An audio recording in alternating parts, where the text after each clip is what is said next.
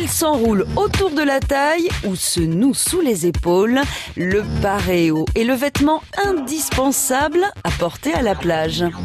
L'avantage du paréo, c'est qu'on peut se promener un peu sur la plage euh, sans être euh, dénudé en maillot de bain. Donc on le noue autour du cou, autour de la taille, et puis c'est génial. 1893, l'année où on séparait de bas en haut.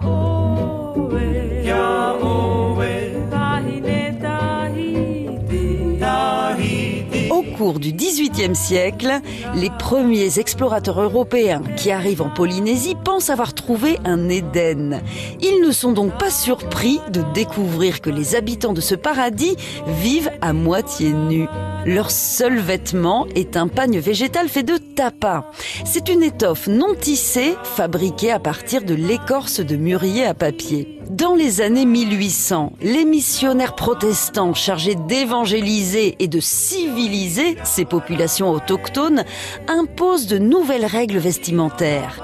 Plus question de se promener torse nu, le tapa est remplacé par un drap de coton plus souple et plus résistant qui permet de couvrir le haut du corps. C'est une révolution. Vous connaissez Tahiti? En Europe, on succombe au charme exotique de la Polynésie à la fin du 19e siècle.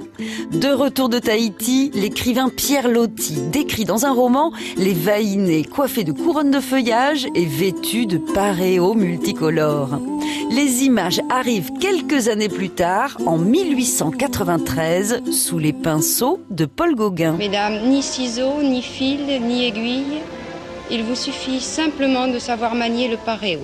Vaïmalama Chavez, notre nouvelle Miss France originaire de Polynésie, porte haut les couleurs du paréo et relance la mode.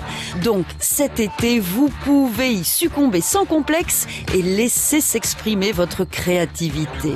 Franchement, quoi de plus réjouissant que de se mettre dans de si beaux draps? On n'arrête pas le progrès Il vous suffit simplement de savoir manier le paréo. À retrouver sur francebleu.fr